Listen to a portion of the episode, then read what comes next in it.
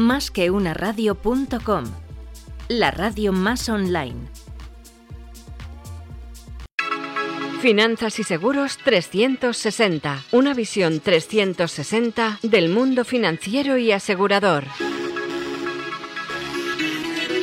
Dirigido por Pablo Gorgé.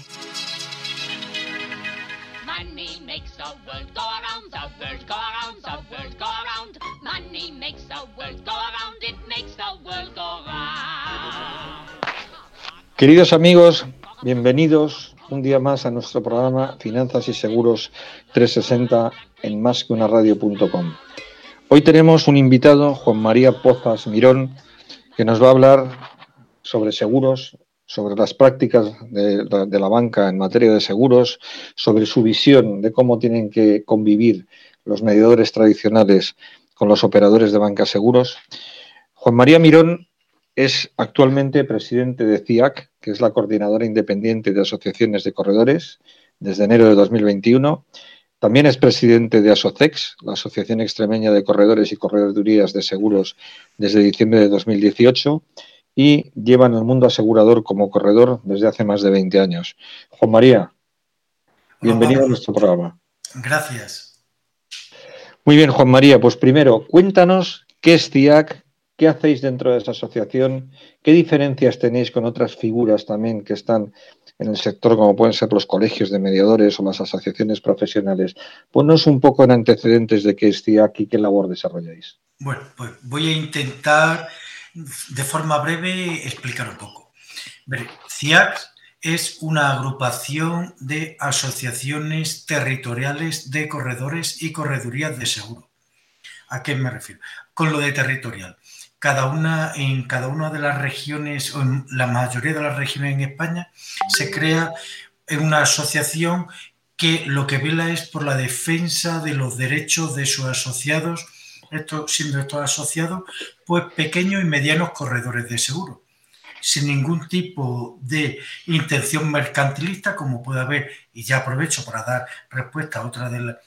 de las preguntas que me hacía con otra figura de otras asociaciones, sin que tenga ningún tipo de iniciativa mercantil que no nos mueve ninguna acción de forma mercantil hacia nuestros asociados, sino sí que buscamos una representación y aunar esfuerzos para dirigirnos pues, a nuestro regulador, a, la, a otras asociaciones, ante la administración pública, es decir, lo que tratamos de aglutinar esfuerzo en una única voz en la defensa de nuestros asociados.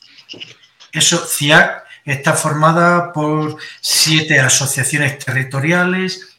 donde está la gallega, asturiana, catalana, Castilla-La Mancha, Castilla-León, perdón, eh, Baleares, eh, Extremadura, no sé si me queda alguna por ahí, y Aragón, perdón. Entonces, todas le nace con la necesidad y la intención de que tengamos que aunar las palabras y nuestro esfuerzo en una única dirección, con lo cual decidimos crear esta coordinadora para de forma unánime dirigirnos para la defensa y es nuestra misión de la, hacia nuestros asociados. La diferencia, y ya por acabar,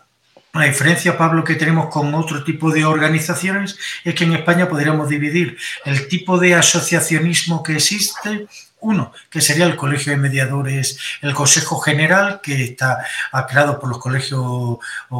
territoriales de los colegios de mediadores de seguros, que aglutinan agentes y corredores de seguros, son las dos figuras que existen como distribuidores en España. Otro, y otro serían asociaciones más mercantilistas de corredores de seguros, donde su unión está buscando principalmente pues, acuerdos económicos o de servicios mercantiles a sus asociados y luego están las asociaciones puramente representativas o institucionales, que es la que estaría formada por las asociaciones de CIAC. No sé si yo creo que ha quedado bastante claro. También entiendo que no solamente defendéis los intereses de las empresas del sector, sino también de vuestros clientes, a quienes legalmente representáis ante las compañías aseguradoras. Evidentemente lo he dado por entendido, porque por ende cuando defendemos la figura de un corredor de seguro estamos defendiendo la postura y las necesidades de sus clientes, puesto el corredor de seguro como profesional independiente no depende de la directriz y la norma y,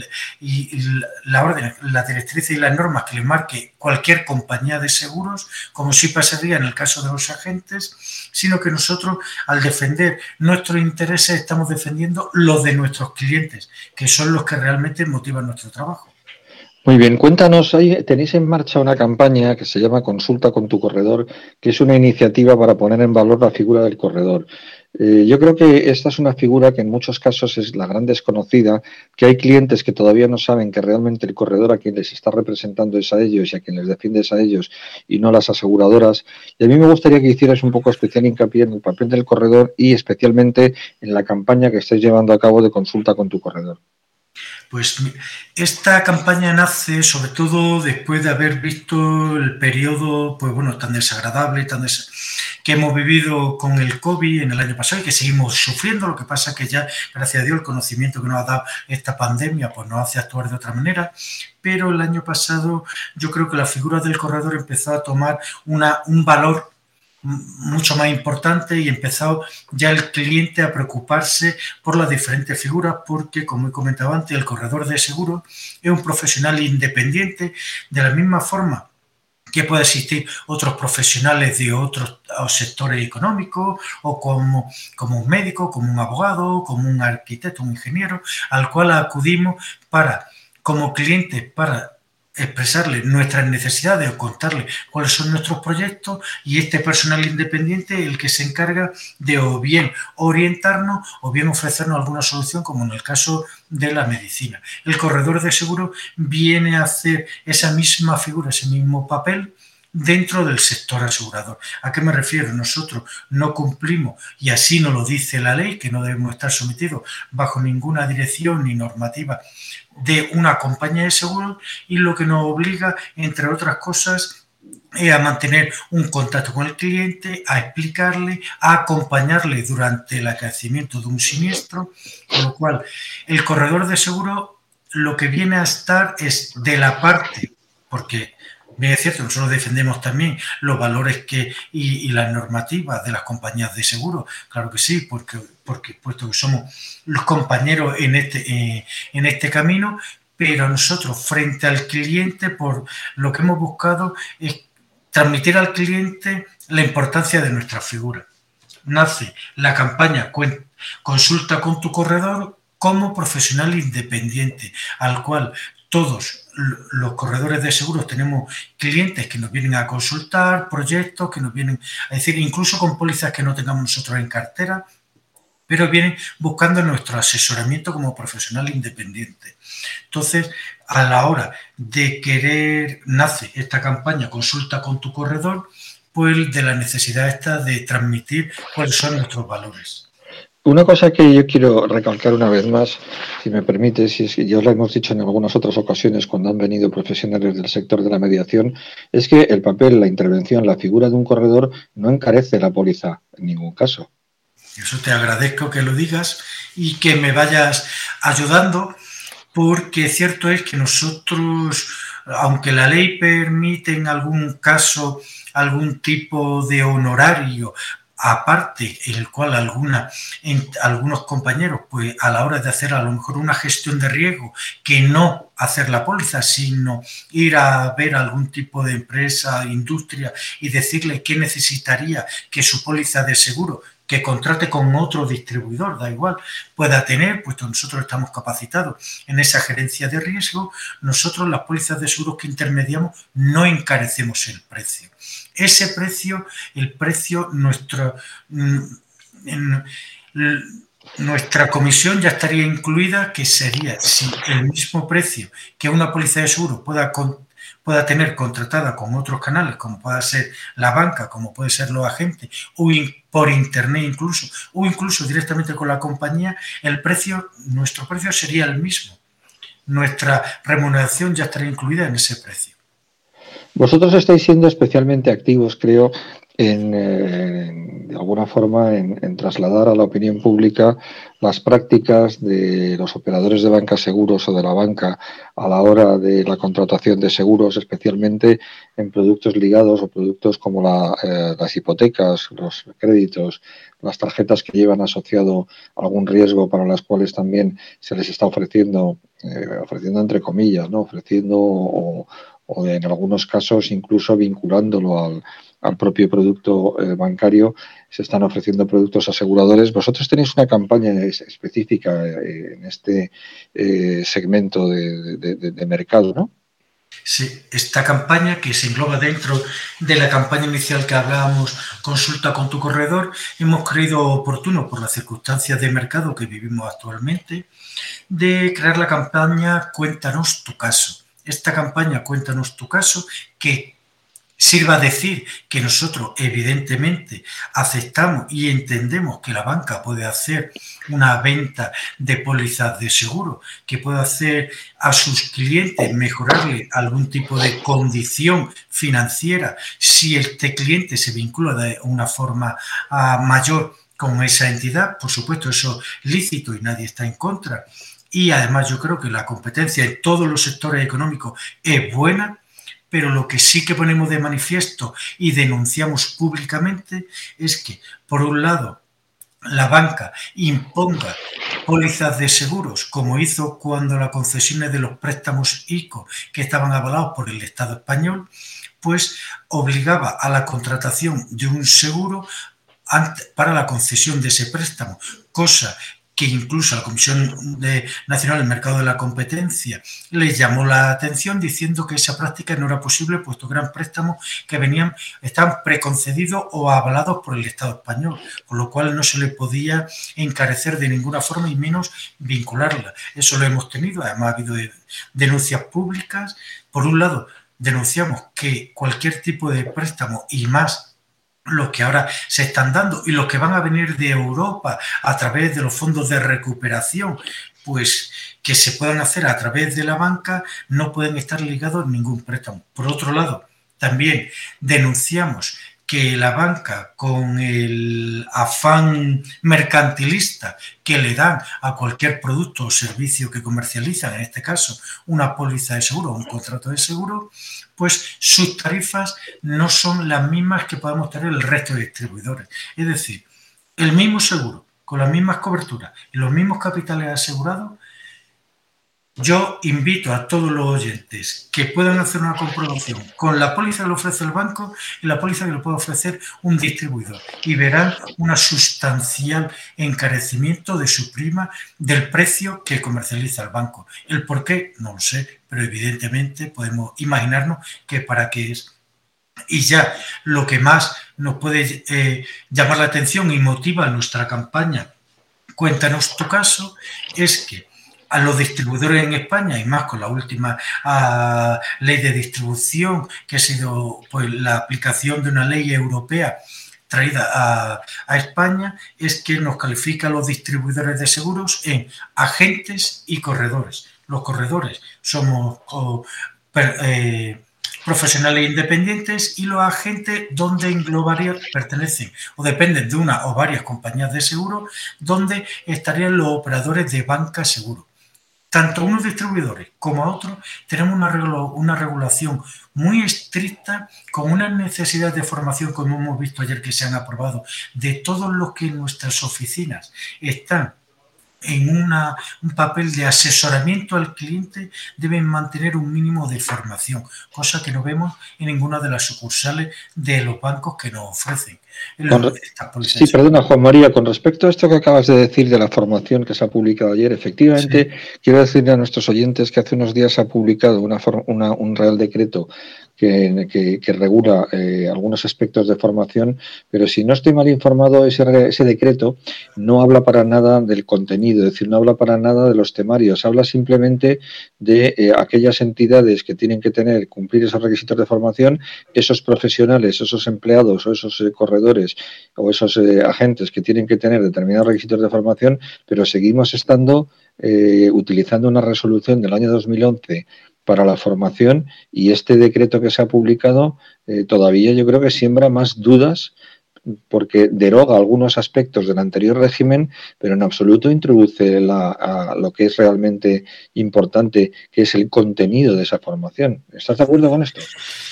Pues sí, además de hecho se está iniciando ya porque el Real Decreto se ha publicado ayer, si no me equivoco. Entonces, evidentemente, otra cosa que desde eh, CIAC y otras asociaciones de corredores a nivel nacional hemos solicitado a nuestro regulador que, pues, que, a la hora de publicar este tipo de,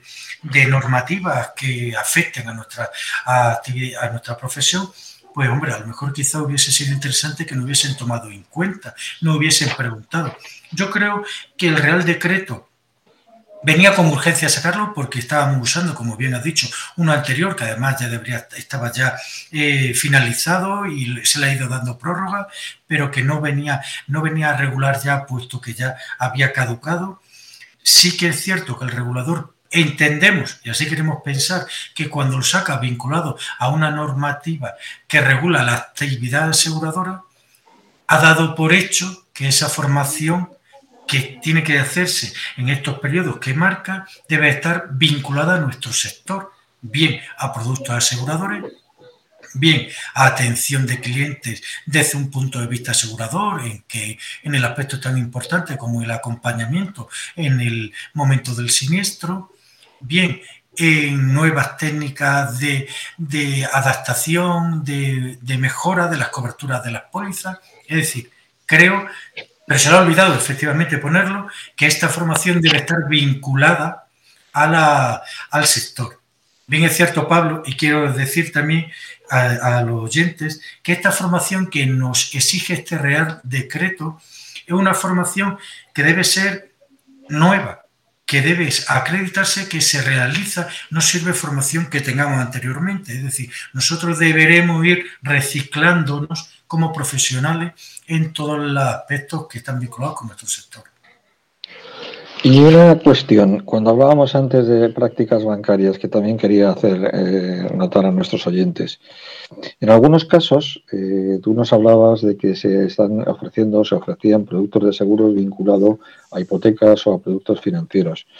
Eh, en algunos casos, en productos, sobre todo en hipotecas, yo creo que hay una confusión a la hora de contratar ese seguro, porque en muchos casos lo que se le está vendiendo o se le está ofreciendo es un seguro eh, del, hogar eh, con un capital eh, prácticamente equivalente al capital que tiene concedido en la, en la, hipoteca, cuando creo que esto es incorrecto. Yo creo que lo que habría que vincular al capital de la hipoteca es el seguro de vida para cubrir ese, ese, e, e, esa cantidad que el banco nos ha ofrecido, pero si nosotros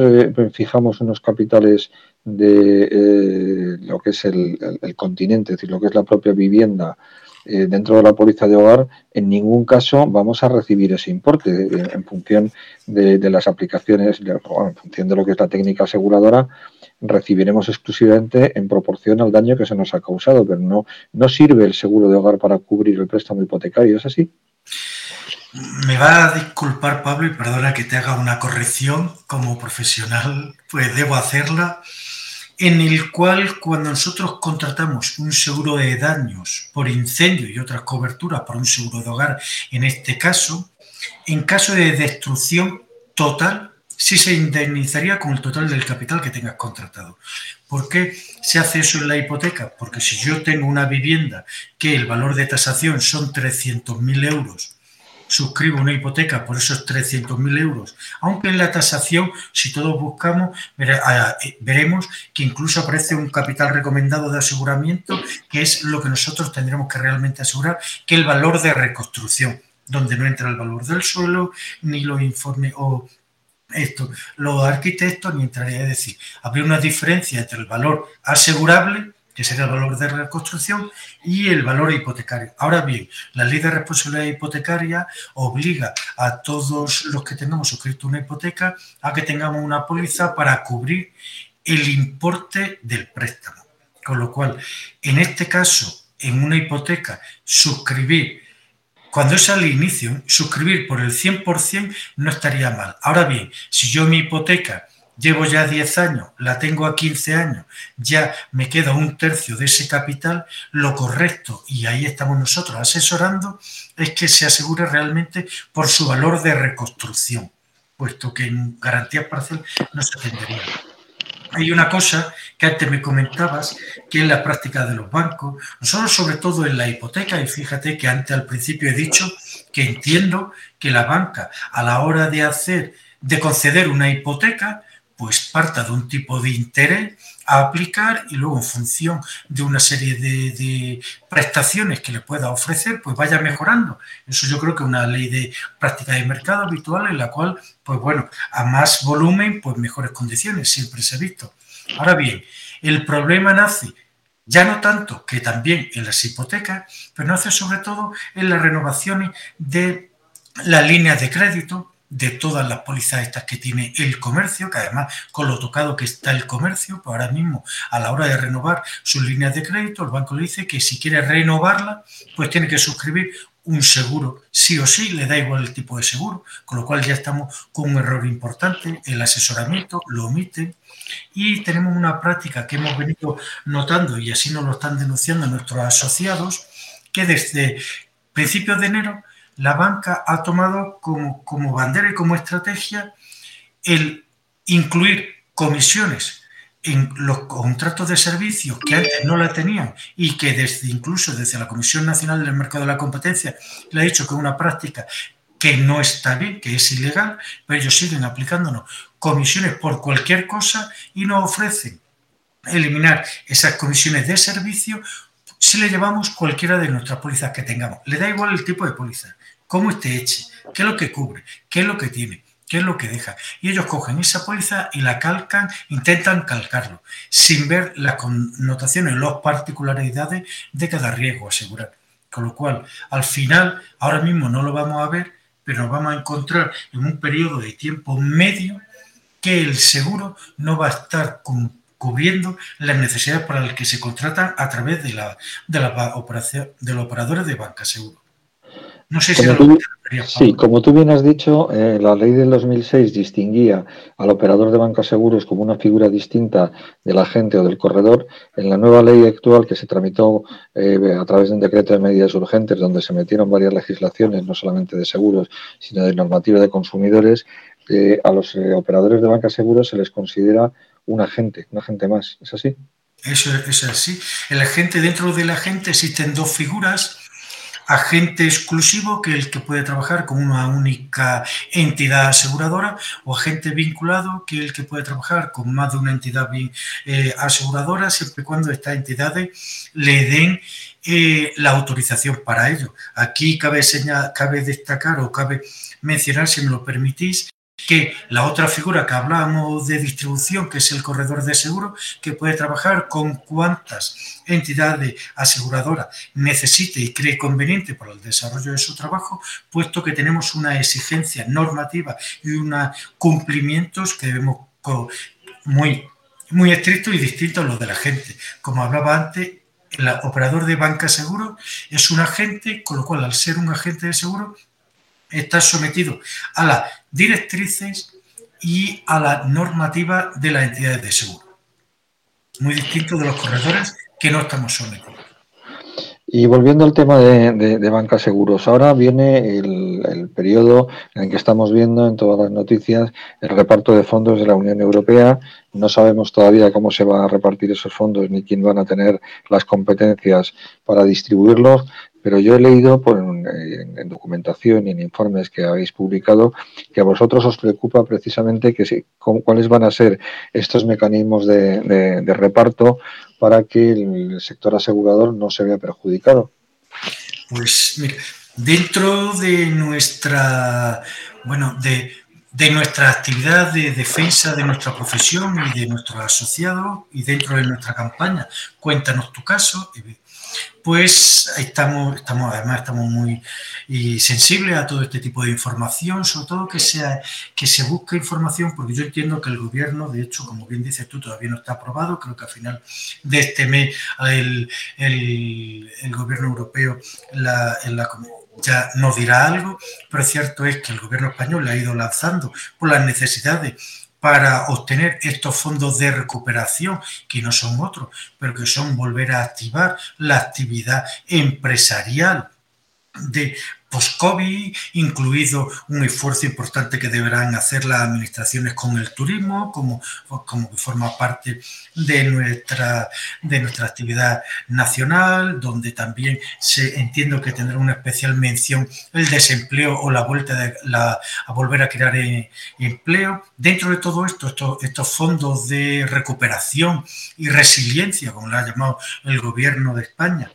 le ha planteado a la Comisión Europea, pues a nosotros nos preocupó que en un momento dado el gobierno dijo que estos fondos se iban a distribuir a través de las delegaciones de Hacienda de cada comunidad. Esta comunidad, estas delegaciones lo ponían en mano y en disposición de las comunidades autónomas y las comunidades autónomas, a través de sus mecanismos, dijeron públicamente que ellos no tenían organización y no tenían capacidad de gestionar esa, esa concesión o esa ayuda a la empresa, a los autónomos, a las pymes, a la, a la, familia incluso, seguro también, ¿cómo no? Pues que lo iban a hacer a través de los bancos. Y ahí la verdad es que nos asustamos y nos llevamos las manos a la cabeza diciendo, como volvamos a dar, y estamos hablando de una cifra nada despreciable para esto, de 17 mil millones de euros. Íbamos a dar la, o se le iba a conceder a la banca la posibilidad de gestionar 17 mil millones de euros para hacerlo llegar y volver a, para incentivar y recuperar el negocio, el, negocio o la actividad económica anterior. Por todos, imagino que es sabido y nos estaremos, podremos llegar a pensar en que el banco al final ese préstamo se lo va a dar a los clientes que ellos le interese financieramente, van a aprovechar para ofrecer otro tipo de productos o decir la o meter la obligatoriedad de contratarlo como son los seguros,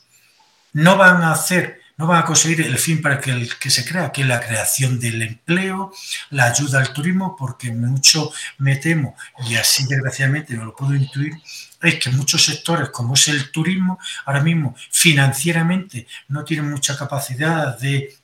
de llegar a préstamos porque no genera una, solvencia necesaria para que el banco le, le, conceda este préstamo, con lo cual al final estos préstamos llegarán siempre a los que menos o no tanto lo necesitan con la imposición de estos seguros que, no, que denunciamos que no se haga. No sé si voy preguntando, voy contestando lo que me preguntas, Pablo. Sí, yo creo que nos has dado una, realmente una, visión importante de cómo está el sector eh, financiero con relación al mundo de los seguros y con relación a las relaciones entre el, sector asegurado y el sector bancario. Y bueno, pues te damos las gracias. No sé si quieres añadir alguna cosa más, Juan María, en tu intervención. Bueno, pues sobre todo primero, oye, agradeceros que nos hayáis invitado a mí en nombre de CIAC a que os acompañemos, a que estemos con vosotros, a que podamos compartir nuestras inquietudes, nuestra campaña, como consulta con tu corredor o cuéntanos tu caso. Y a todos los oyentes, simplemente, además de agradecerle su atención, decirle que tienen seguro un corredor de seguro cerca de su domicilio que puedan acudir para verificar o comprobar todo esto que yo les digo, que acudan a él para cualquier necesidad, que seguro que estará dispuesto a ayudarle. Muy bien, Juan María, pues muchísimas gracias por tu intervención. Ha sido un placer tenerte. Esperamos que nuestros oyentes hayan podido tener una visión eh, integral de cuáles son ahora mismo los principales problemas que se hay en el sector de seguros en relación también con el sector bancario y en esa, eh, en esa venta cruzada o en esa relación que existe entre estos dos actores. Y te damos las gracias una vez más y serás bienvenido cuando quieras venir a nuestro programa. Muchísimas gracias. Así lo haré. Muchas gracias. Muy bien, gracias. Gracias. to be rich and alone and you need a companion you can ring. Ting-a-ling. For some mate, if you happen to be rich and you find you are left by your lover and you moan and you go and fight a lot, you can take it on the chin, call a cab and begin to recover on your 14 carat yacht. What? Money makes the world go round, the world go round, the world go round. Money makes us go round, the flat we both are sure on being poor. Money, money, money, money, money, money, money, money, money, money, money, money.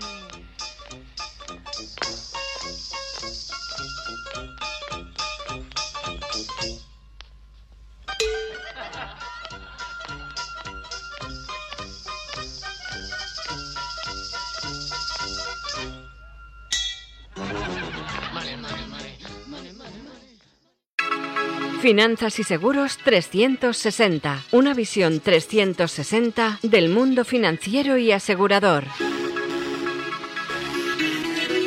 Dirigido por Pablo Gorgé.